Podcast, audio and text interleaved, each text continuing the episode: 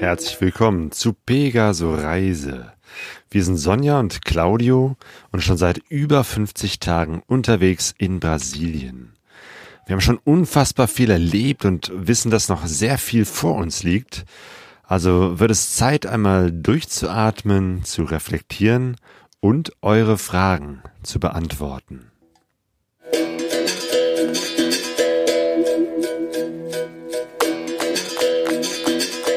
Pegaso Reise.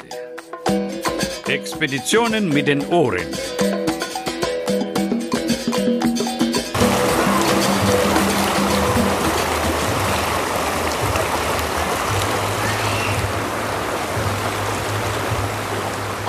Das herrlich!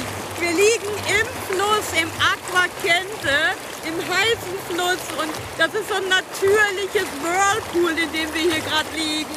Genau, so ein kleiner Wasserfall. Aus irgendwelchen Gründen kommt hier so äh, heißes Wasser aus der Erde, also eben also dieses, äh, wie nennt man das? Thermalquellen, genau, heiße Quellen. Und so heißt auch dieses Städtchen hier, Agua Quente, also heißes Wasser. Und hier gibt es ganz viele so, so Thermalbäder und touristisch ist das voll erschlossen. Aber es gibt auch einen kleinen Campingplatz hier. Und äh, da ist einfach, da fließt einfach der natürliche Fluss durch. Hier sind natürlich auch viele Leute. Äh, es ist gerade verlängertes Wochenende.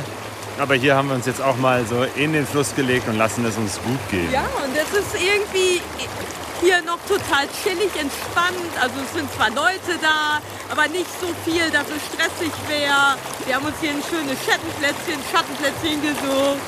Herrlich. Und massieren lassen vom Wasser unsere vom Motorradfahren etwas verspannten Muskeln entspannen.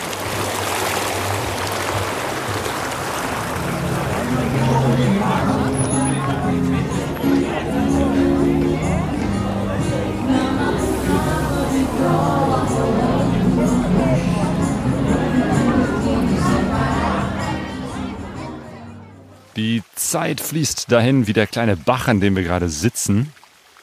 Ähm, wir haben uns ein paar Tage wieder Zeit genommen hier, ähm, sind gerade nicht unterwegs, obwohl wir schon mit dem Motorrädern gefahren sind, nämlich hier nach Kaudas Norvas in der Nähe von Rio Quente. Ähm, und das ist auch, glaube ich, ganz gut so, sich zwischendurch mal so eine Auszeit zu nehmen. Wir haben kürzlich festgestellt, es sind schon ähm, 50, über 50 Tage, die wir hier in Brasilien sind. Also wir haben schon über die Hälfte der Zeit. Ich war ganz äh, erschrocken, ja. weil ich bin jetzt in so einem ja in so einem Flow, in so einem Reiseflow und ähm, habe gerade so die Phase, in der ich so gar nicht mehr so ein Gefühl für die Zeit habe und nicht weiß, was für einen Wochentag wir heute haben. Also von daher hat mich das doch so ein bisschen erstaunt. Es ist jetzt so mittendrin, das heißt der Anfang ist nicht mehr zu sehen, das Ende aber auch noch nicht äh, so richtig in Sicht. Und da dachten wir, das reflektieren wir doch mal hier und äh, machen mal so ein Halbzeitgespräch und was gibt's für einen schöneren Ort an so einem kleinen fließenden Bach. Und deshalb würde ich mal sagen, ich fange mal an mit der Frage, Claudio, wie geht's dir denn jetzt gerade so? Mir geht's gut. Wie gesagt, äh, ich bin sehr entspannt, was gut tut, eben halt zwischendurch mal so Pause zu machen, nicht weiterzufahren, sondern an einem Ort zu bleiben. Wir haben so eine äh, nette Pension wäre jetzt zu viel gesagt, aber wir haben einen schönen Ort, wo wir eben halt äh, einfach übernachten können und von dort aus ähm, einfach nur ein bisschen rumlaufen können oder eben halt wie heute ein paar Meter, paar Kilometer mit dem Motorrad nach Kaudas Norvas fahren. Eigentlich sind wir in einem super touristischen Ort hier, mhm. ähm, weil es hier so heiße Quellen gibt. Das ist so um einen großen Tafelberg herum, der mal ein riesiger Vulkan war.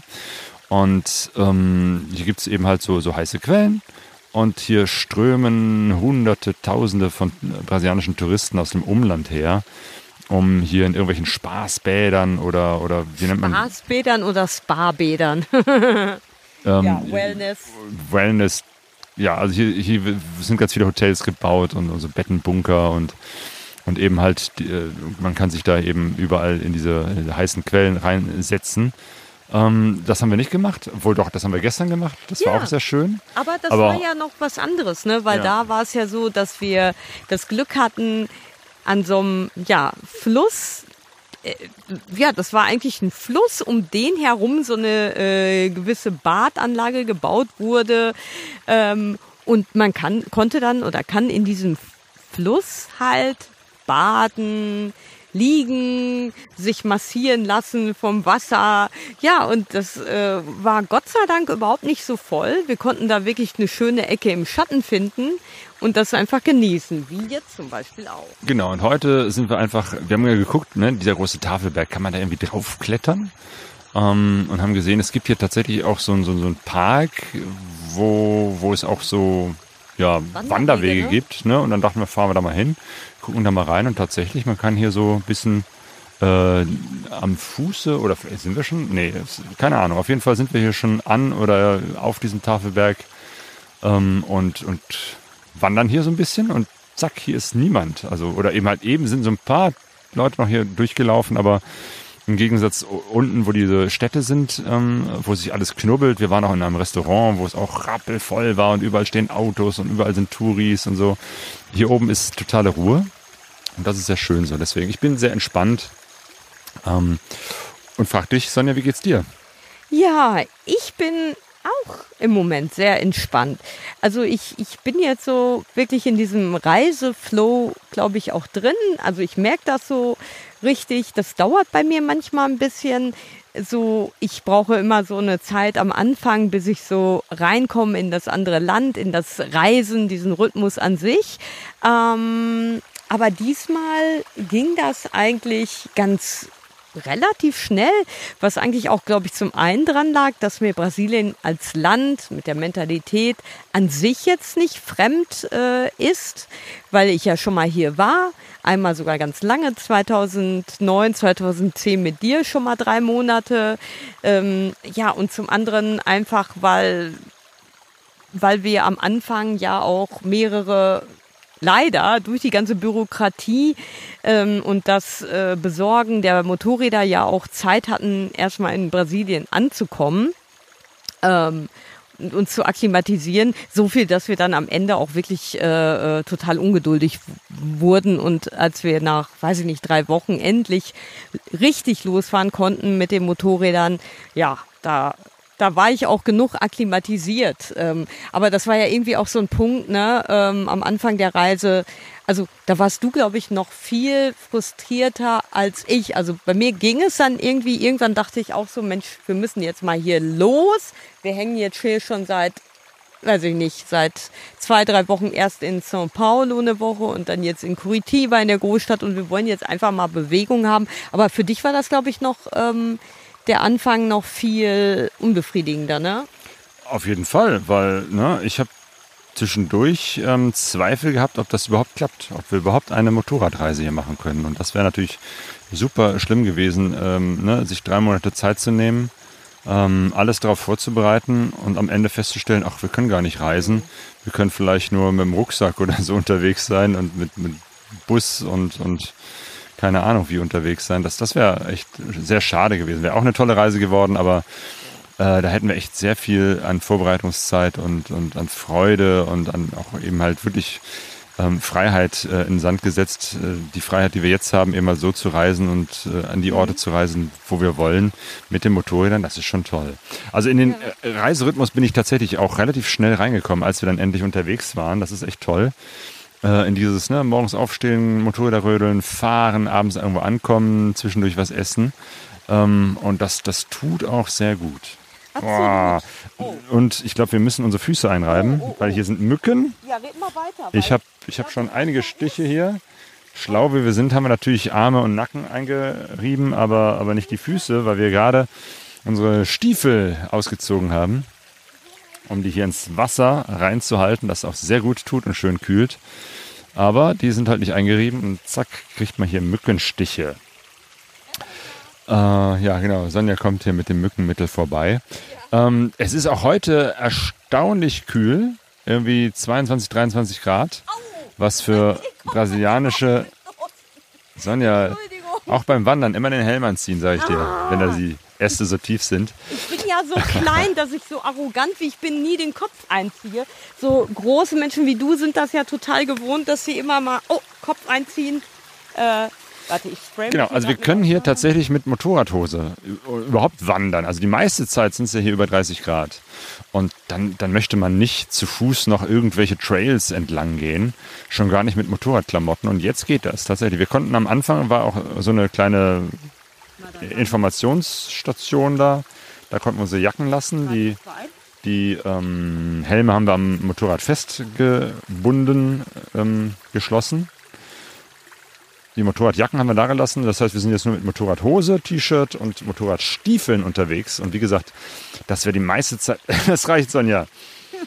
Also ich werde jetzt auch im Inneren nicht gestochen. Ich habe jetzt schon ein bisschen was eingeatmet hier von dem Mückenmittel. Ähm, genau, also mit Motorradstiefeln wandern gehen wäre die meiste Zeit überhaupt nicht denkbar gewesen. Und jetzt ist es tatsächlich so kühl, ist die ganze Zeit so bedeckt. Ich hoffe, dass es nicht regnet.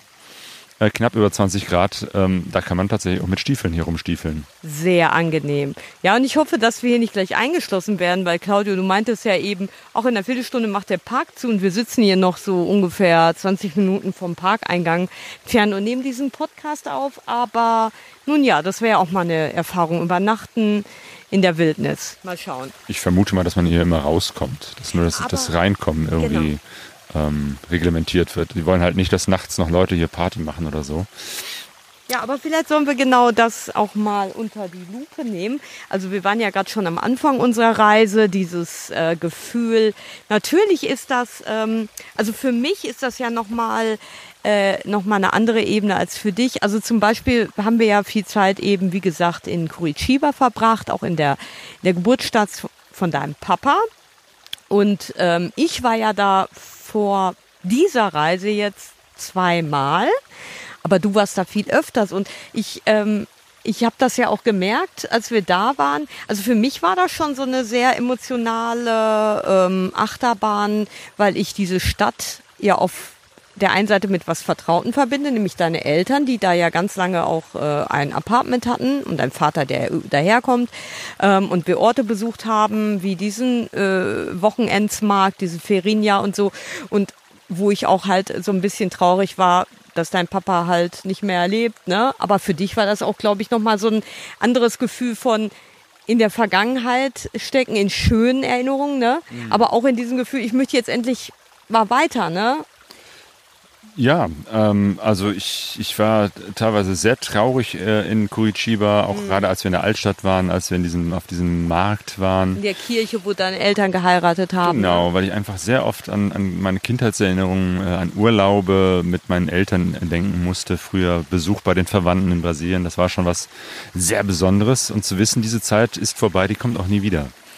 Ähm, das war schon ein bisschen traurig so am Anfang. Ähm, Genau, es war einiges Vertrautes, einiges Wiederholtes am Anfang der Reise, eben halt Curitiba, auch die Städte im Süden, auch Leute, die wir wieder getroffen haben, äh, den, den Felipe, den Andersen, äh, die wir schon von unserer Reise 2009, 2010 kannten. Aber im Prinzip, als es dann vom Süden aus äh, wir im Westen hochgefahren gefahren sind, Richtung Pantanal und dann ein Stück weiter, jetzt sind wir eigentlich nur noch in Gegenden, die ich bisher gar nicht kannte Ja. äh, kenne. Und von daher ist jetzt die Reise auch wirklich komplett neu und anders und so. Obwohl ich natürlich das Land Brasilien kenne, sind wir jetzt in Gegenden unterwegs. Jetzt zum Beispiel im Bundesstaat Goiás bin ich auch noch nie gewesen. Nee, und ähm, also ich muss mal nochmal diesen Unterschied machen, ein bisschen zurückspulen zwischen ähm, ja, Curitiba und äh, diesen anderen Städten äh, im Süden, also in Passo Fundo, wo wir halt den Felipe entdeckt haben, äh, entdeckt haben, ja, früher entdeckt, 2009, 2010, aber jetzt wieder getroffen haben. Das war aber schon für mich so ein anderes Gefühl, weil ähm, der Felipe war damals unser Kontakt, unser erster, sagen wir mal, so richtiger Kontakt zu, also neben deiner Familie in São Paulo und Curitiba, der erste Kontakt zu Brasilianern oder einem Brasilianer, der uns total freundlich aufgenommen hat. Ja, und jetzt, nach diesen 13 Jahren, war das wirklich so, als ob ähm, keine Zeit dazwischen gelegt ha ha hat, weil der so dermaßen sympathisch und offen ist und wir so, so eine gute, ähm, wie nennt man das? Wir so gut, äh, Eine gemeinsame Ebene haben. Genau, also nicht nur dieses, ne, irgendwie wir sind Motorradfahrende, Motorradreisende, ähm, sondern eben halt, ja, wir haben uns auch viel zu erzählen. Das ist das, ist das Gute eben halt. Durch soziale Medien sind wir einfach mhm. über all die Jahre im Kontakt geblieben. Er hat zwischendurch ein Buch über seine Motorradreisen gemacht. Ja. Ne? Er hat mitbekommen, wir haben diesen Podcast gestartet äh, damals 2011 und äh, sind in den sozialen Medien beide eben halt äh, ganz aktiv, um von Motorradreisen mhm. zu erzählen. Also von daher uns verbindet dieses, dieses Hobby, diese Leidenschaft. Mhm.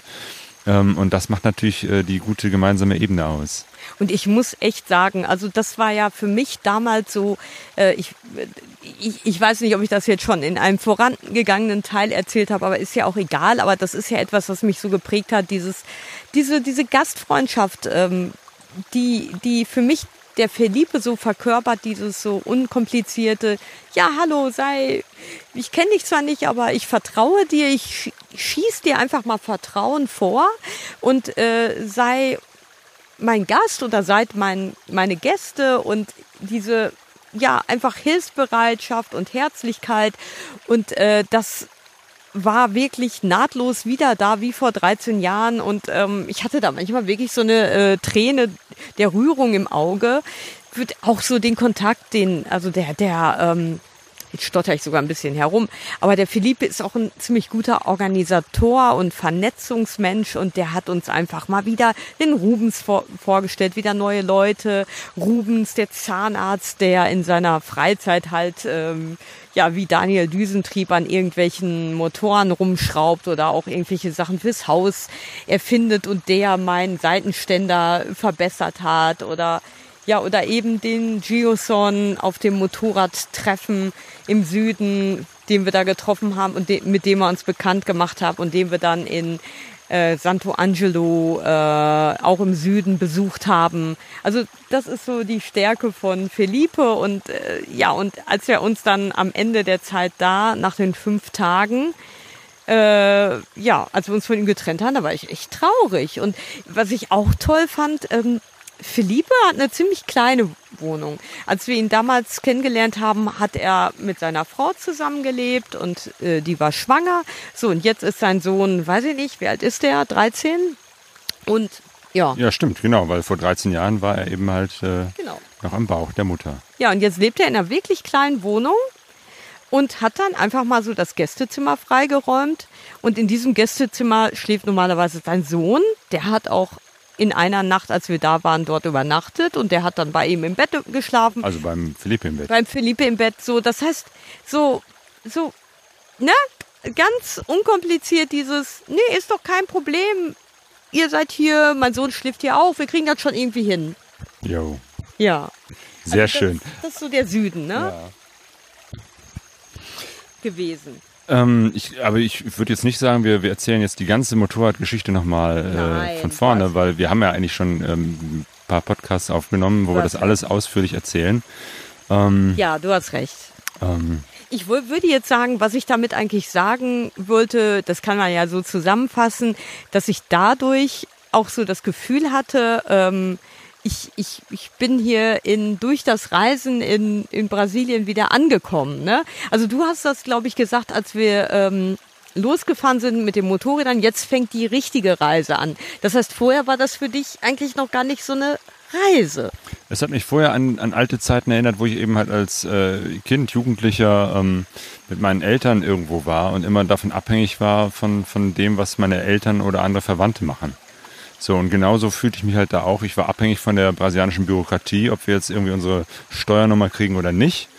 Ähm, und, und das ist halt ein Scheißgefühl. So. Und das hat auch früher mein, mein Bild vom Reisen glaube ich, auch geprägt. Mhm. Ähm, du erzählst ja immer wieder gerne, als wir uns kennengelernt mhm. hatten, war ich überhaupt nicht so ein Reisefreak. Nee, ich und ich musste nicht. eigentlich erst das Reisen neu entdecken für mich, äh, dieses äh, in Freiheit unterwegs zu sein, selber bestimmen können, wann man wohin fährt.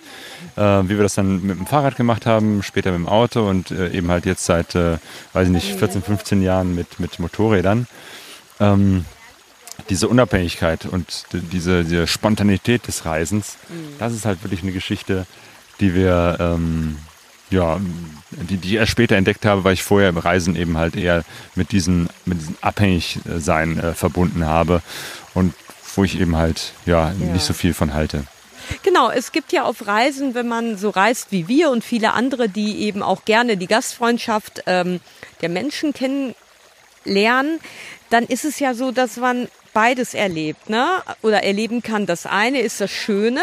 Man lernt Menschen kennen, die laden sich, äh, laden dich ein zu sich nach Hause und du bist so nicht anonym, sondern du hast eine Anbindung an eine Familie oder an Menschen, ne? Mhm. Das ist toll. Auf der anderen Seite, wenn das zu viel ist, haben wir, glaube ich, so gemerkt, ne? Ähm, wenn das jetzt nur so ist, dann kann das auch sehr anstrengend sein. Also da denke ich hier zum Beispiel an Indonesien, ähm, als wir ähm, in Medan, in der Hauptstadt, ähm, bei einer netten Indonesierin untergekommen sind und wirklich eine Woche oder so jeden Tag Programm. Es waren eigentlich nur drei, vier Tage, aber es waren sehr intensive Tage. Und, ähm, und das ist jetzt, so hätten wir jetzt in Brasilien auch weiterreisen können. Also wir haben auch hier einige Kontakte nicht, nicht bewusst nicht aufgenommen, ähm, weil man damit auch sehr viel ähm, es kann auch zu viel werden, so wenn man genau. nur noch mit Leuten unterwegs ist oder nur privat untergekommen ist, weil du verhältst dich ja bei jemandem in der Privatwohnung anders als jetzt im Hotel. So und, und ja, deswegen ja. ist es auch mal gut, zwischendurch im Hotel zu sein. Und das ist vielleicht auch das nächste Stichwort, ja. ähm, dass wir, ähm, wie wir reisen, mhm. nämlich ohne Zelt, was ungewöhnlich für uns ist. Äh, wir sind ja sehr große Campingfreunde und dieses Übernachten in der Natur ist total unser Ding. Aber da ist einfach die Erfahrung von damals, von unserer ersten Reise 2009, 2010, die gewesen. Damals hatten wir unser Zelt dabei, Camping äh, kam, also Zelt, Isomatte, Schlafsäcke. Mhm.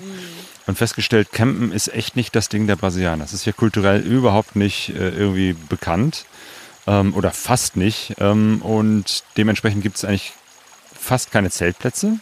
Ja. Ich weiß noch, wie wir ein paar Mal nach Zeltplätzen gefragt hatten, wo uns irgendwie, mhm. damals war das nicht Google Maps, sondern so, eine Camping-App oder so ein mhm. Camping-Verzeichnis oder, mhm. oder auch, ne, es gibt ja auch Karten, wo manchmal Campingplätze eingezeichnet sind. Also dann sind wir da hingefahren, haben gefragt, wo soll denn hier ein Campingplatz sein? Und die Leute wussten gar nicht, was wir suchen.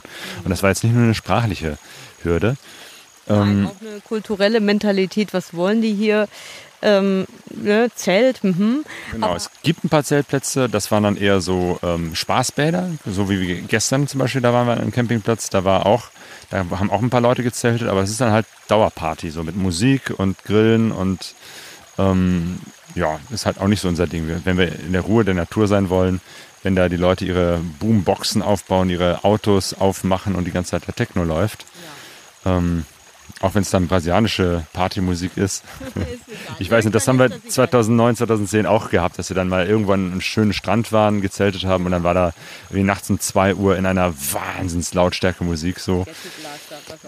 Ja. Nee, aber es ist, ist eben so, dass Zelten, wenn dann eben bei touristischen Attraktion eben. Und es ist ja meistens so, dass wir eher die anderen Orte suchen, ne? die, äh, die Straßen durch die Berge, die kleinen Örtchen. Und da ist das wirklich eher ungewöhnlich. Und deshalb eben die Unterkünfte in in ja Hotels, aber ähm, ich muss noch mal sagen, dieses Gleichgewicht ne, zwischen ähm, eingeladen werden bei Brasilianern und eben Hotel. Also ich finde das schon wichtig, dass wir auch diese Kontakte haben. Also dass wir hoffentlich jetzt auch, je weiter wir nach oben kommen, auch, also jetzt haben wir schon längere Zeit nicht mehr ähm, jemanden besucht, beziehungsweise ähm, wurden nicht eingeladen? Wir wurden eingeladen zweimal, aber da waren wir, da war das immer schon zu spät, da hat das nicht gepasst. Zum Beispiel in Campo Grande, da äh, in der Hauptstadt äh, vom oder in der Bundesstaat Hauptstadt von Mato Grosso do Sul.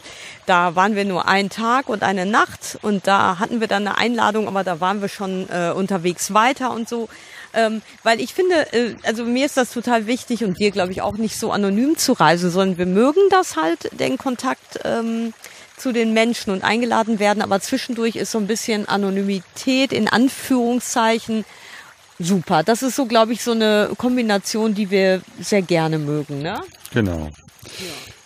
Ja, ich meine, nochmal zum Thema Zelt. Also wir, wir, haben jetzt einfach weniger Gepäck dabei, das ist ganz gut. Wir haben zwar unsere beiden Schlafsäcke dabei und äh, die haben wir auch bisher nicht ein einziges Mal ausgepackt. Da das ist auch totaler Quatsch.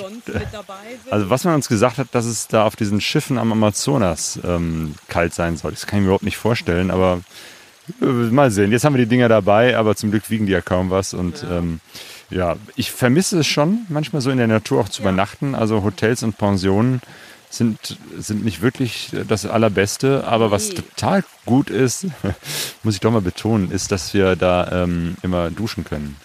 dass wir duschen können und halt auch die äh, meistens auch, dass man morgens immer ein Buffet hat mit, äh, ja, auch wenn es halt natürlich jetzt so brotmäßig nicht dasselbe ist, aber das ist ja klar, ähm, wie in Deutschland, äh, aber es sind meistens immer auch Früchte dabei und ähm, ähm, Es gibt immer Obst, also das ist ganz toll. Immer Melone, Banane und, und manchmal noch ähm, Abakashi, wie heißt es? Ähm, Ananas. Ananas und, und äh, Mamon. Gott, ich, mir fallen schon gar nicht mehr die deutschen Namen ein, aber auf jeden Fall viel Gesundes. Neben Kuchen, also man kann hier auch zum Frühstück drei verschiedene Kuchensorten meistens essen. Oder das übliche irgendwie, ne, Rührei oder so Schinken und, und so etwas. Das ist jetzt ähm, nicht so unsers. Das ist das Gute, ähm, eine warme Dusche mal zu haben, wenn man so völlig verschwitzt von über 30 Grad vom Motorrad steigt. Ähm, aber manchmal wünsche ich mir schon irgendwo eine, eine Übernachtung in der ruhigen Natur. Ja, genau. Und vielleicht, ähm, naja gut, zumindest, also ich finde, wir sind ganz gut da drin, uns dann diese ruhigen Orte zu suchen wie jetzt. Ne? Wir sind in so einer Gegend, wo einfach viel los ist, wo viel Touristen sind, wie du schon erzählt hast. Aber irgendwie kriegen wir das ja dann doch, nicht immer, aber oft auch raus. Wo sind denn in diesem Gewusel die stillen Ecken? Und die suchen wir uns dann. Und das finde ich doch eigentlich ganz schön. Auf jeden Fall. Ja, und ähm, ja, jetzt ist gerade wieder mein Handybildschirm zugegangen, weil ich wollte nämlich gerade mal schauen. Genau, wir haben, äh, ich habe auf Instagram mal gefragt, ob ihr Fragen an uns habt. Und da haben wir uns ein paar Stichworte gemacht. Ja, und zwar Bike Time Balance fragt, ist diese Reise die körperlich anstrengendste für euch? Ähm, also die kurze Antwort war, dass äh, die anstrengendste Zeit einfach die am Anfang war. Das war jetzt nicht körperlich, sondern eher geistig anstrengend. Diese Ungewissheit, ähm, ob überhaupt die Motorradreise klappt und ob das nicht alles daran scheitert, dass wir gar keine Motorräder kaufen, zwischendurch noch nicht mal mieten können. Das war wirklich ätzend. Ähm, körperlich anstrengend, ja, ist sie, klar. Äh, ständig bei über 30 Grad Motorrad fahren.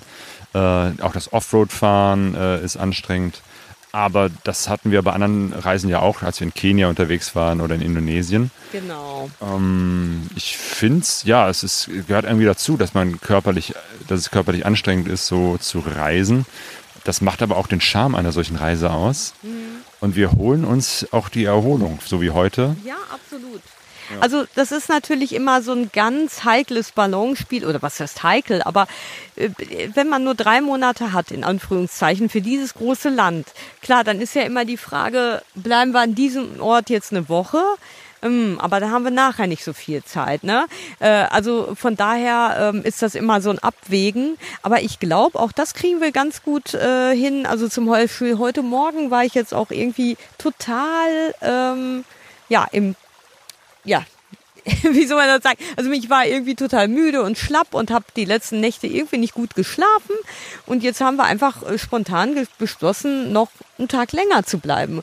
Und das ist auch schön, dass das so geht, dass wir da, da schon so Rücksicht auf unsere, auf unsere Bedürfnisse nehmen und trotzdem das große Ganze halt nicht ähm, verlieren aus den Augen. Das finde ich schon ganz gut. Das kriegen wir, glaube ich, schon ganz gut hin. Genau, ich glaube, wir haben einen guten Zeitplan. So. Ähm, und das ist jetzt nicht so ein Plan, wo wir jeden Tag aufschreiben, äh, wo wir hin wir fahren. Aber wir rechnen, oder ich rechne zwischendurch immer wieder grob aus, wie viele Kilometer sind es noch, wie viele ähm, Tage brauchen wir mit Puffer, um da zu sein. Und wir wissen natürlich, dass es bestimmte Orte gibt, wo wir natürlich ein bisschen Zeit verbringen wollen. Ähm, also zum Beispiel am Amazonas, da wollen wir ja nicht nur einen Tag hin und dann wieder weg, sondern da wollen wir richtig äh, Ja. Zeit verbringen. Vor uns liegt die Hauptstadt Brasilia, äh, da wollen wir natürlich auch ein paar Tage verbringen. Also ähm, das, das alles eingerechnet sind wir aktuell im guten Zeitplan. Klar, es kann immer was passieren, was uns völlig äh, aus der Bahn wirft und wo wir dann die Pläne wieder über den Haufen werfen. Ähm, aber im Moment sind wir ganz gut dabei, sodass wir eben halt auch diese Freiheit haben zu sagen, ach, ich habe heute keinen Bock zu fahren, also Ja. bleibe ich einfach einen Tag länger. Genau, also von daher äh, gucken wir, dass wir diese Anstrengung schon auf jeden Fall äh, reduzieren oder sagen wir mal gut auf uns achten und auch auf die Motorräder. Also da haben wir jetzt auch schon Ja, also ich, ich glaube, mein armes Motorrad in der äh, Garage zu Hause, wenn das wüsste, wie gut wir uns um diese Motorräder kü kümmern. Ähm, aber wir sind ja jetzt nun wirklich auch jeden Tag äh, viele Kilometer unterwegs und auch da haben wir jetzt schon zwei Inspektionen gemacht, ähm, weil das war ja jetzt auch eine Frage von einer von einem Hörer, Hörerin, ähm, wie viele Kilometer wir zurückgelegt haben. Also bis jetzt sind so viereinhalbtausend ungefähr. Ungefähr. Ich muss es nochmal genauer nachgucken auf dem Tacho. Ähm, ja, das ist, das ist echt schon eine ganze Menge. Ich staune. Eben. Als, weil, ne, wenn, als die, wir haben die ja mit wirklich null Kilometern gekauft, habe ich noch nie gemacht. Ich auch nicht. Vielleicht sind es die einzigen Motorräder in unserem die Leben, wir jemals die neu, neu sind. kaufen, gekauft Ähm, haben.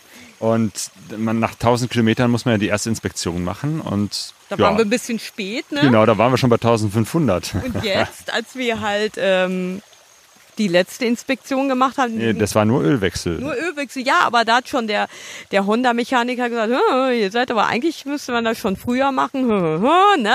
Hat uns ein bisschen äh, getadelt, natürlich mit dem Augen, Augenzwinkern. Ja, also man soll bei diesen Motorrädern alle 1000 Kilometer das Öl wechseln. Das finde ich ein bisschen Ja. übertrieben, weil äh, das würde bedeuten, dass wir mehr als einmal die Woche die, das Öl wechseln oder so. Das ist schon ähm, ein bisschen übertrieben. Aber ja, das sind halt sehr kleine Motörchen. Und die nächste Inspektion ist bei 6000 Kilometer und das wird vielleicht irgendwie so knapp hinter Brasilien oder so sein. Das heißt, da werden wir die nochmal durchchecken lassen. Ähm, aber es ist natürlich auch das gute Gefühl zu wissen, die sind in einem sehr, sehr guten Zustand.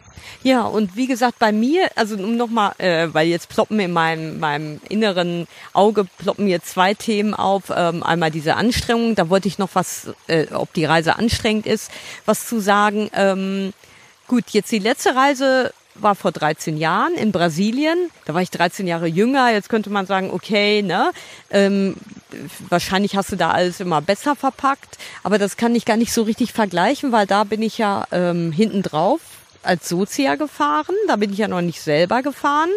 Ähm, jetzt könnte man denken, okay, dann ist es jetzt anstrengender für dich.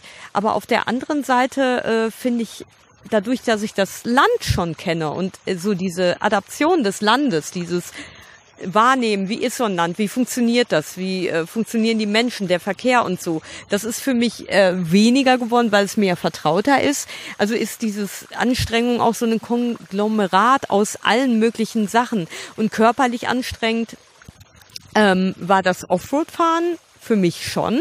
Also ähm, das Ding ist ja nur, dass wir bisher ganz gut steuern können, was wir Offroad und was wir Onroad fahren. Also es ist jetzt nicht so wie ähm, in Indonesien. Ähm, da gab es, glaube ich, so Sektionen, wo wir wirklich nur Offroad vorbeikamen. Bis jetzt ist es so, dass wir oft noch wählen können. Weil wir es mittlerweile raus haben. Am Ähm. Ja, Anfang haben wir, sind wir auch äh, ein paar Mal in, in äh, Strecken gelandet, wo wir dachten, die, die wären asphaltiert, Ja, waren sie aber nicht. genau. Mittlerweile achten wir jetzt etwas genauer drauf, gucken genauer, ähm, wie Ja. ist die Strecke. Ähm, Gucken bei Google Street View genau, dass auch. wir nicht so aus Versehen denken, ach, es sind ja nur 100 Kilometer und dann feststellen, oh, die sind unasphaltiert, das dauert jetzt aber irgendwie die dreifache Zeit. Das passiert uns äh, oder ist uns jetzt so nicht mehr äh, passiert, aber wer weiß. Also ne, es, es gibt noch viele Überraschungen hier in Brasilien und gerade umso weiter man in den Norden kommt, umso schlechter soll angeblich, wobei das Ja. sagen sie auch alle immer, äh, die, die, der Zustand äh, der Straßen sein. Aber bisher finde ich sogar äh, den erstaunlich gut, den Zustand. Ja, und es ist ja wirklich so, ähm, dass ich bei mir merke, ich fahre ja eigentlich ganz gerne Offroad, also auf unasphaltierten Wegen. Es ist nur so, ähm, für mich steigt halt der Blutdruck, wenn es so um sehr sandige Passagen geht, um sehr schlammige Passagen, so in dem Bereich. Aber ansonsten so habe ich totalen Spaß daran, jetzt äh, Offroad über so lehmige Pisten zu buckeln. Es ist nur oft so, dass wir dann ja auch wieder den insgesamt Zeitrahmen im Blick halten, ähm, weil ähm, wir Offroad natürlich viel, viel langsamer unterwegs sind. Und ähm, dann ist es natürlich schon so ein Ding. Also ein Beispiel war ja diese Strecke von der Posada im Pantanal zur äh, asphaltierten Straße, diese 54 Kilometer. Auf dem Hinweg zur Posada haben wir für diese 54 Kilometer ungefähr zweieinhalb Stunden gebraucht. Weil wir viele äh, Foto- und, und gemacht Filmstops gemacht haben. Und der Boden war trocken, es hat nicht geregnet vorher. So, und auf dem Rückweg sah das ja ganz anders aus. Da hat es in der Nacht heftigst geregnet, Gewitter und Blitze. Und ähm, da haben wir für diese 50, 54 Kilometer fünf Stunden gebraucht. Ich konnte das nachher gar nicht glauben, aber es war wirklich so. Also auch da haben wir viele Stops einfach gemacht, um zu fotografieren. Ähm, aber trotzdem, wir sind unglaublich langsam gewesen, weil wir an vielen Stellen einfach ähm, ja, durchfüßeln mussten, äh, teilweise geschoben haben. Ja, oder du hast mein Motorrad geschoben. Ja. Also das sind so Sachen, wo ich sage, eigentlich macht mir das totalen Spaß. Nur natürlich können wir nicht ähm, jede Offroad-Strecke nehmen, die sich da bietet, weil dann ähm, schaffen wir es nicht in den Norden zu fahren. Also deshalb finde ich schön, wenn wir so eine Kombination haben zwischen ähm, On-Road und Offroad. Und ähm, es ist aber so, dass wir ja am Anfang so ein bisschen frustriert waren, weil wir dachten, Mensch, entweder gibt's nur diese Landstraßen, die äh, viel frequentiert sind von Autos und LKWs, wo man ständig halt in LKWs überholen muss, wenn man es denn kann und sich so ein Rennen liefert. Oder das ganz krasse Gegenteil, man hat eine eben unasphaltierte Straße, wo man nicht vorankommt. Wir haben jetzt aber Gott sei Dank in den letzten ähm, zwei Wochen immer mal wieder auch Straßen gefunden, die asphaltiert waren, aber trotzdem nicht, wo nicht so viel los war und äh, wo wir ganz gut vorangekommen sind. Und das, also genau, das ist, das ist die wahre Kunst Ja. äh, hier in Brasilien. Ähm, das zu finden. für uns zumindest die Herausforderung, das hinzukriegen. Ähm, eine äh, asphaltierte Straße, die aber eben halt nicht die Hauptverkehrsader ist, wo so viele LKWs unterwegs sind, weil das macht am wenigsten Spaß Nein, hier. das ist Diese Rennen äh, mit den LKWs, ähm, Ah, das hatte ich ja, ja schon ja. beschrieben, so mit einigen, die super langsam sind, anderen, die super schnell sind. Ja. Und ähm, das macht keinen Spaß. Und da Ist auch irgendwie. manchmal gefährlich, ne? Ja, ja, also das, das ist das, was wirklich die Gefahr ist. Ähm, und, und da eben halt Seitenstraßen zu finden, die, äh, wo man trotzdem vorankommt und die trotzdem eben halt nicht die Verkehrshauptverbindungsstraßen sind. Äh, das ist uns bisher jetzt die letzten ähm, Tage, Wochen gut gelungen. Und vielleicht, vielleicht kriegen wir es auch weiter. Äh, werden wir nicht immer schaffen, aber das ist bisher ganz gut gelaufen, so dass wir da jetzt nicht zu viel Zeit in irgendwelchen Seitenstraßen verbringen, sondern Aber gut trotz- vorankommen genau. und vor allem schön vorankommen, weil schöne Strecken zu finden äh, ist ja auch eine Kunst, weil äh, ne, die großen Hauptverkehrsadern, die sind halt auch nicht schön. So, Nein, geht's nur geradeaus. Und ich meine, natürlich müssen wir aber auch mit den Bedingungen hier zurechtkommen, die hier sind, weil es ist teilweise eben auch in manchen Gegenden, also in, in, in Campo Grande, nee, wie hieß das nochmal, äh, Mato Grosso do Sul in diesem Bundesstaat, da gab es dann auch nicht so viel Alternativstraßen, weil es eh nicht so dicht besiedelt war. Also das sind natürlich auch die Gegebenheiten, mit denen wir da zurechtkommen. Aber wir, wir haben also äh, sagen wir mal so, wir fahren so jeden Tag, also wenn wir jetzt keinen pa Tag Pause machen oder irgendwo bleiben, ja so zwischen, also manchmal, wenn wir sehr spät loskommen, sind wir auch schon mal 100 Kilometer nur gefahren, aber sonst so würde ich sagen zwischen 200 und das Maximum, nee, oder 200, 250 Kilometer vielleicht. Genau, das ist so ungefähr das, was wir so fahren. Einmal haben wir 400 Einmal haben wir 400, das war aber die absolute Ausnahme, aber Eigentlich- wir sind ja auch schon mal irgendwie nur 100 gefahren, also das sind so die Ausreißer. So. Wir sind eher so langsam unterwegs. Und trotzdem bin ich doch immer wieder, wenn ich auf die, die Landkarte gucke, erstaunt, was wir alle schon äh, geschafft haben. Also wir sind ja, wir waren ja quasi im Bundesstaat ganz unten Rio Grande do Sul, dann in Santa Catarina, Paraná, dann Mato Grosso do Sul, dann waren wir im Zipfel in Minas Gerais, jetzt sind wir in Goiás. Also wir haben schon wirklich eine Menge Kilometer unter den Rädern. Und ich glaube, an dieser Stelle wird jetzt auch mal, äh, schließt sich an die Frage, die wir von auch ähm, jemandem bekommen haben. Und zwar ist das Chris Lene Hansa. Ach nee, oder doch? Das war die Frage nach den Kilometern. Ach nee, ja, das Nur so zur Orientierung, weil die meisten brasilianischen Bundesstaaten kennt, glaube ich, keiner. Aber ähm, für die, die Südamerika kennen, wir sind jetzt auf der Höhe von Bolivien. Also wir haben unten angefangen an der Grenze zu äh, Argentinien und sind jetzt so auf der Höhe von Bolivien. Okay, das ist vielleicht nochmal wichtig so zum Einordnen. Aber ähm, die Frage war von Nils, seid ihr zufrieden mit den Mopeds? Also da kann ich jetzt sagen, ich bin super, super, super zufrieden mit meinem Motorrad, mit meiner Honda Fin, wie das hier ausgesprochen wird. 160 Kubik. Ähm, also ich finde die super. Ich ähm, muss sagen, am Anfang habe ich so ein bisschen gehadert, weil die ja höher ist fünf, sechs Zentimeter als mein Motorrad zu Hause. Und am Anfang kam sie mir viel höher zu äh, vor. Da kann man mal sehen, was die Gefühle auch machen, weil jetzt mittlerweile habe ich das Gefühl, ist die, hat die sich gesenkt? Nein, äh, sie ist einfach in meiner Wahrnehmung viel äh, händelbarer geworden. Und ähm, sie ist sehr leicht. Ich kann sie mal eben schieben. Sie ist unheimlich wendig. Sie ist viel wendiger äh, und spritziger als mein Motorrad zu Hause, was ja ein altes äh, äh, Moped, eine ähm, Soft, ähm, wie nennt man Softchopper aus den 90er Jahren ist, mit alter Einspritzung. Also mit Vergaser. Mit Vergaser. Also ich bin super, super zufrieden mit dem Motorrad.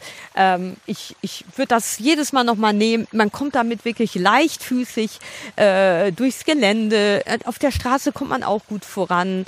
Ähm, okay, abgesehen von diesen LKW-Überholschlachten. Aber was sagst du zu deinem Motorrad, zu der Bros? Die Honda Bros 160. Ich bin auch sehr zufrieden. Äh, es ist, macht total Spaß, so ein leichtes Motorrad zu fahren. Gerade im Gelände. Die wiegt ja knapp über 100 Kilo. Das ist echt toll. Also, ne, da muss ich mir überhaupt nichts Sorgen machen wegen irgendwas. Ähm, das ist wirklich äh, toll. Ähm, auf der Straße könnte es ein bisschen schneller sein. Also ich habe sogar das Gefühl, dass meine ein bisschen langsamer ist als deine. Also berghoch, wenn wir da so richtig Tempo haben. Ähm, also über 110 sind wir, glaube ich, noch nie äh, hinweggekommen. Nee. Aber also echten 110. Ne? Ja, ja, ähm, genau. Am Anfang war ich noch total geflasht, weil ähm, auf dem Navi, äh, nee, auf dem, auf dem Tacho stand dann irgendwann so bei so einem wahnsinnigen Berg runter 110 und ich so, wow. Und dann haben wir festgestellt, dass die Tachos falsch eingestellt sind. Auf dem Navi konnte man dann sehen, okay, nee, es sind nicht 110, sondern 100, aber immerhin. Also mit meiner alten Möhre in Deutschland schaffe ich das möglichst höchst selten. Aber ich hatte teilweise, als wir so LKWs überholt haben, auch das Gefühl, äh, ich dachte so, warum klebt der Claudio denn irgendwie noch hinter dem LKW direkt? Warum holt er denn keinen Abstand oder so, ne? Aber dann bist du vielleicht nicht so schnell vorangekommen. Ja. Wahrscheinlich, weil, weil mein Motorrad ein bisschen schwerer ist als deins, äh, auch dadurch, dass sie höher ist und ich natürlich irgendwie ein bisschen größer bin, mehr Luftwiderstand, keine Ahnung. Ähm, und naja gut, ich habe natürlich den Vergleich zu größeren Motorrädern. Ich bin normalerweise ja mit einer Tenere 660 unterwegs mit 48 PS. Da ist das Überholen von langen LKWs kein Problem. Und die LKWs sind auch extrem lang hier. Also hier fahren LKWs mit Anhänger und dann steht oft hinten drauf, wie lang die sind. Also 20 Meter, ne? Ja, bis zu 30 Meter lange LKWs sind hier unterwegs. Da steht da hinten dran, Achtung, dieser LKW ist 30 Meter lang. Das heißt, man muss nochmal ganz anders rechnen beim Überholen. Und weil es hier auch ständig rauf und runter geht, ähm, hat man auch nicht so lange Strecken, wo man so weit sehen kann. Also manchmal schon, dann überholt man natürlich auch gerne.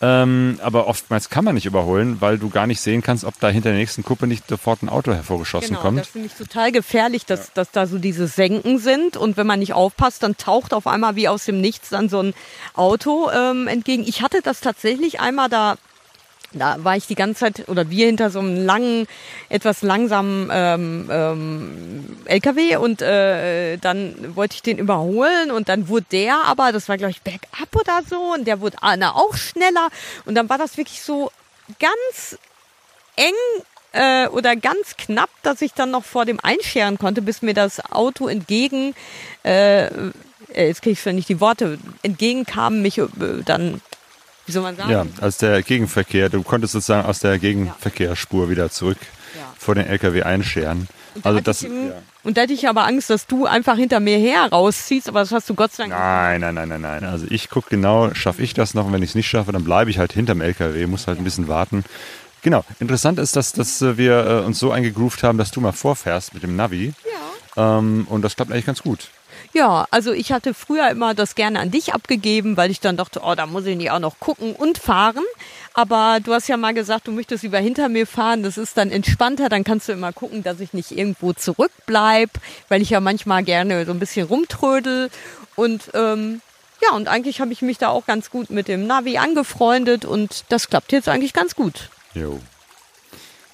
So. Ja. Also was ich noch sagen wollte zum Thema, ähm, ja, so Anstrengung oder auch nicht, ähm, oder auch näher kommen an die Menschen. Also ich finde, ähm, dass es sehr hilfreich ist, dass, dass du Portugiesisch sprechen kannst. Ähm, und ich merke bei mir, bei der letzten Reise vor 13 Jahren, ähm, ist mir das noch viel schwerer gefallen. Und jetzt ähm, habe ich irgendwie, merke ich, einen besseren Zugang zu der Sprache als damals. Und das macht mir unheimlich Spaß, da mit den Leuten zu kommunizieren und die Sprache zu lernen. Auch wenn das manchmal halt anstrengend ist. Es ist anstrengend, weil ich ja dann immer im Kopf ja, dieses Umdenken und Umschalten muss. Aber das ist eine Anstrengung, die sich für mich lohnt, weil, weil ich finde, man baut das dadurch so eine ganz andere Nähe zu den Menschen auf. Also nicht, weil die dann, sagen wir mal, wenn du nicht Portugiesisch sprechen kannst, äh, unfreundlicher zu dir sind. Aber irgendwie ist es doch so, äh, dass viele, wenn die das merken, ah, da strengt sich jemand an, so ein paar Worte Portugiesisch zu sprechen oder das zu verstehen, das ist, schafft, finde ich, eine ganz andere Ebene. Und für dich ist das ja nochmal anders, weil du nochmal äh, eine ganze Ecke mehr als ich verstehst. Jo, ja, es ist toll. Also auch für mich, auch wieder endlich Portugiesisch wieder zu sprechen äh, und zu hören. Ja tut mir auch gut, um meine alten, eingerosteten Sprachkenntnisse aufzubessern. Ja. Und äh, auch das ist immer wieder eine Herausforderung, denn äh, hier in Minas Gerais, beziehungsweise jetzt sind wir in Goiás, stelle ich fest, mhm. dass der Slang nochmal ein anderer ist. Ja. Also es hat irgendwie in den ersten Tagen, die ersten Gespräche waren noch echt stockend, weil ich eigentlich ständig nachfragen musste und die Leute nicht verstanden habe, weil, weil die, die anders sprechen, auch ja. so ein bisschen nuscheln, ja, eine andere genau. Sprachmelodie haben. Umgekehrt auch, also teilweise verstehen die mich nicht. Ähm, gestern beim, beim Bestellen vom Getränken musste ich dreimal sagen, dass ich Claudio heiße, weil, weil der Name Claudio hier auch anders ausgesprochen wird. Ähm, ja, also es ist auch so ein bisschen äh, unterschiedlich in diesem riesigen Land, wie gesprochen wird. Aber was bis jetzt uns immer wieder begegnet und was man schon sagen kann, was so was Vereinendes ist und was wir bestimmt auch, wenn wir weiter nach oben in den Norden fahren, kennenlernen werden, ist diese wunderbare Art, des Essens des Buffets. Oh ja. Das hat mir 2009, 2010 schon super gefallen, dir ja sowieso. Und jetzt haben wir das wieder für uns entdeckt. Erklär das doch mal kurz, Claudia. Ja, das brasilianische Buffet ähm, ist fast überall Standard. Also mhm. sich etwas à la carte zu bestellen, ist äh, sehr unbrasilianisch. Vor allem mittags. Ne? Genau, mittags, ja, ja. Das macht man dann eher, wenn man abends mal ins gute Restaurant geht. Aber mittags geht man eben halt äh, aus und äh, isst was vom Buffet. Äh, wenn man einen fertigen Teller, das hat sogar einen eigenen Namen, Prato Feito, der fertige Teller. Ähm, da entschuldigen sich sogar, wenn die sagen, nee, wir haben jetzt leider gar kein Buffet, wir haben jetzt nur Prato Feito. Weil, also ich, ich interpretiere das jetzt mal so, ähm, dass es auch so ein bisschen diese, diese brasilianische Ungezwungenheit ist, so was auch der Felipe und andere Leute uns am Tisch immer wieder sagen, so ja, bedien dich, nimm dir einfach ja. so. Ne? Da ist nicht jemand anders, der dir was auf den Teller tut und fragt, reicht das? Ich tue dir noch ja. was drauf, sag Stopp oder so. Nein. Wir, ne, man fängt auch nicht gemeinsam an, sondern jeder fängt an, wenn er gerade Bock hat. Ja.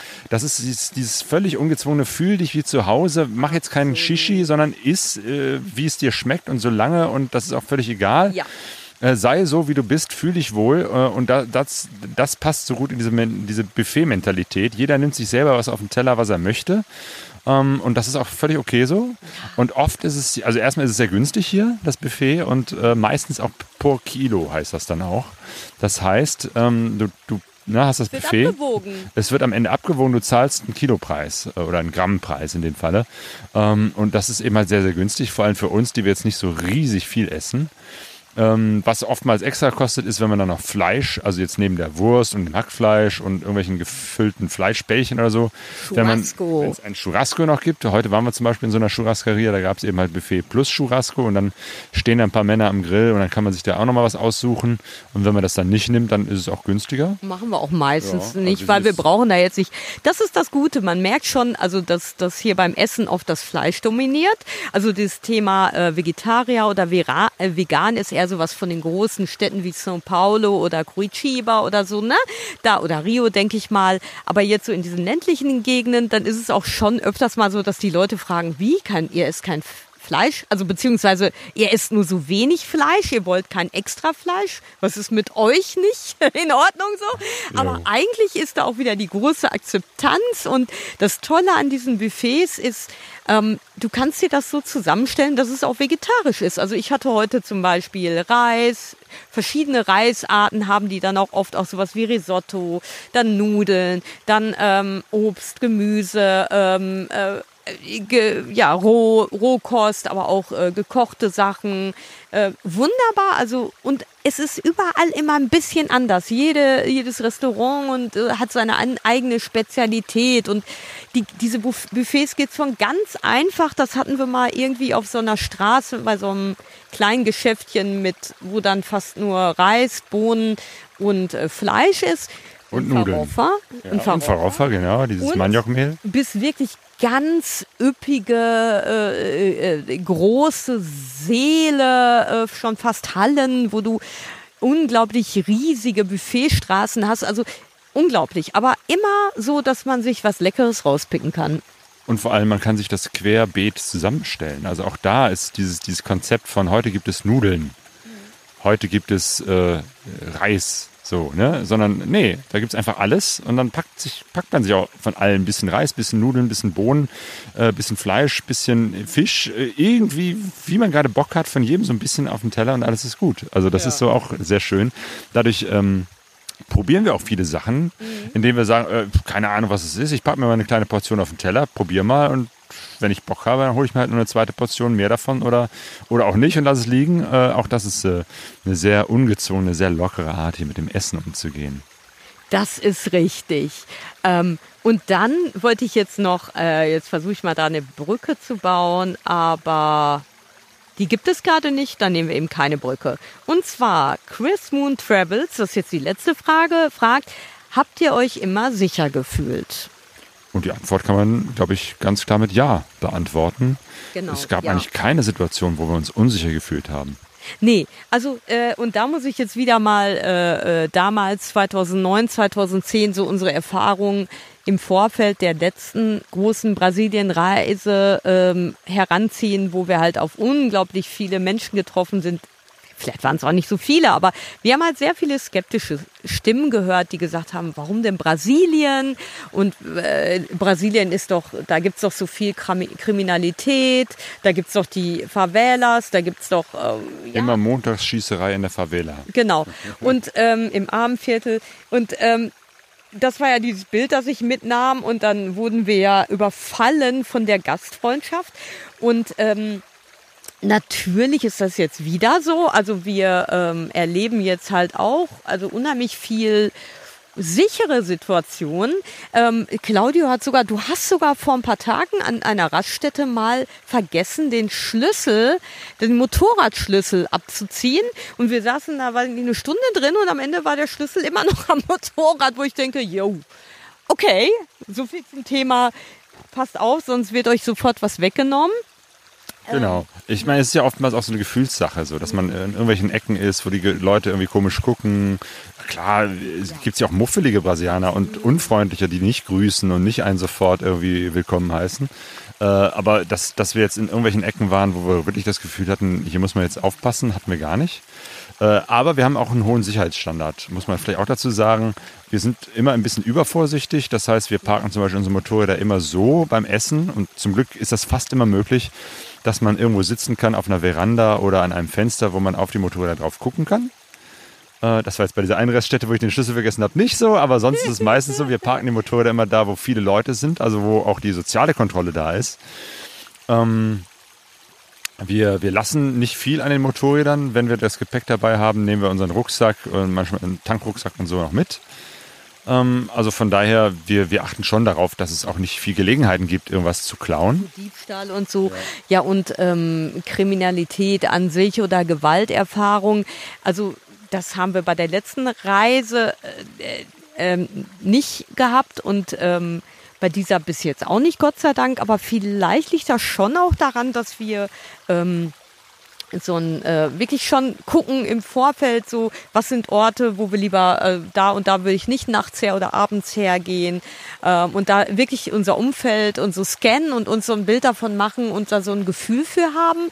Und ich weiß nicht, das kennen andere Reisende bestimmt auch. Natürlich ist das sicherlich nicht hundertprozentig immer richtig und da kann man auch mal daneben liegen, aber im Großen und Ganzen ähm, glaube ich schon, dass wir uns auf unser Bauchgefühl verlassen können und sowas wie, ja, wir laufen nicht mit Goldkettchen irgendwo in so einem Armenviertel rum und wundern uns dann, dass wir dann ähm, ne, überfallen werden. Natürlich kann Zum Beispiel könnte hier jetzt auch an diesem Wasserfall theoretisch jemand vorbeikommen und uns ausrauben. Aber ehrlich gesagt, sagt mir mein Bauchgefühl gerade, dass das nicht so sein wird.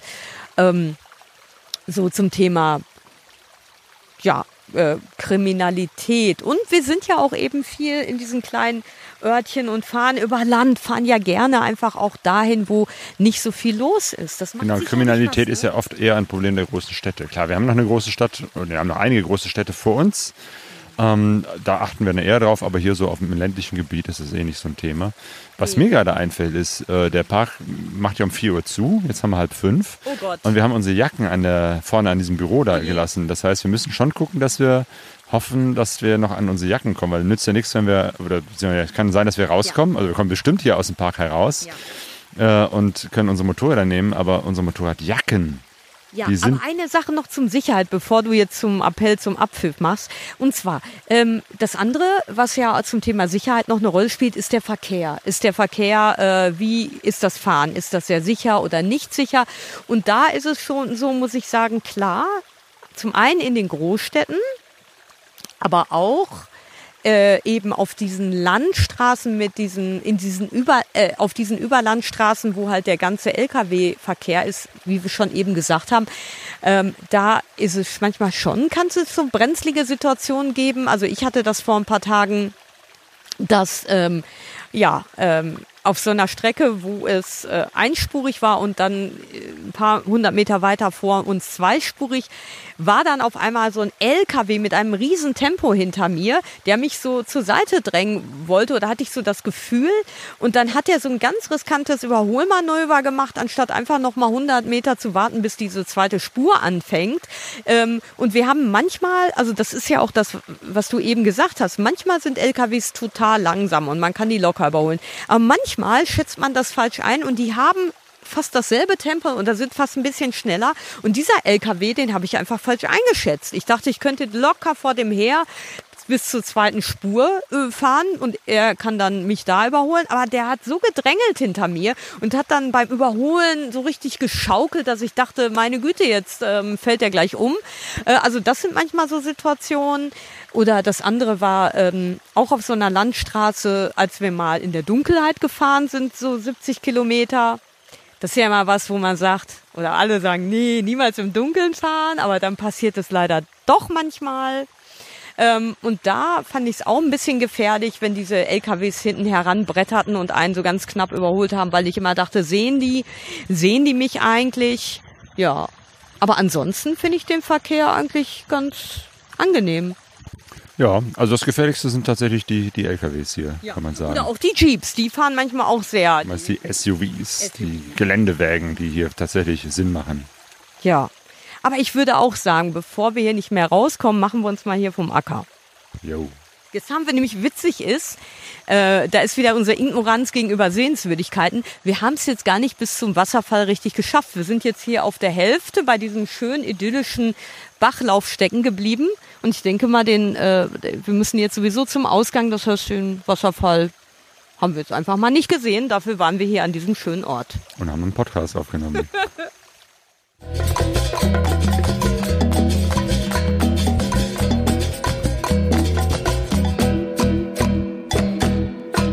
Pegaso Rise.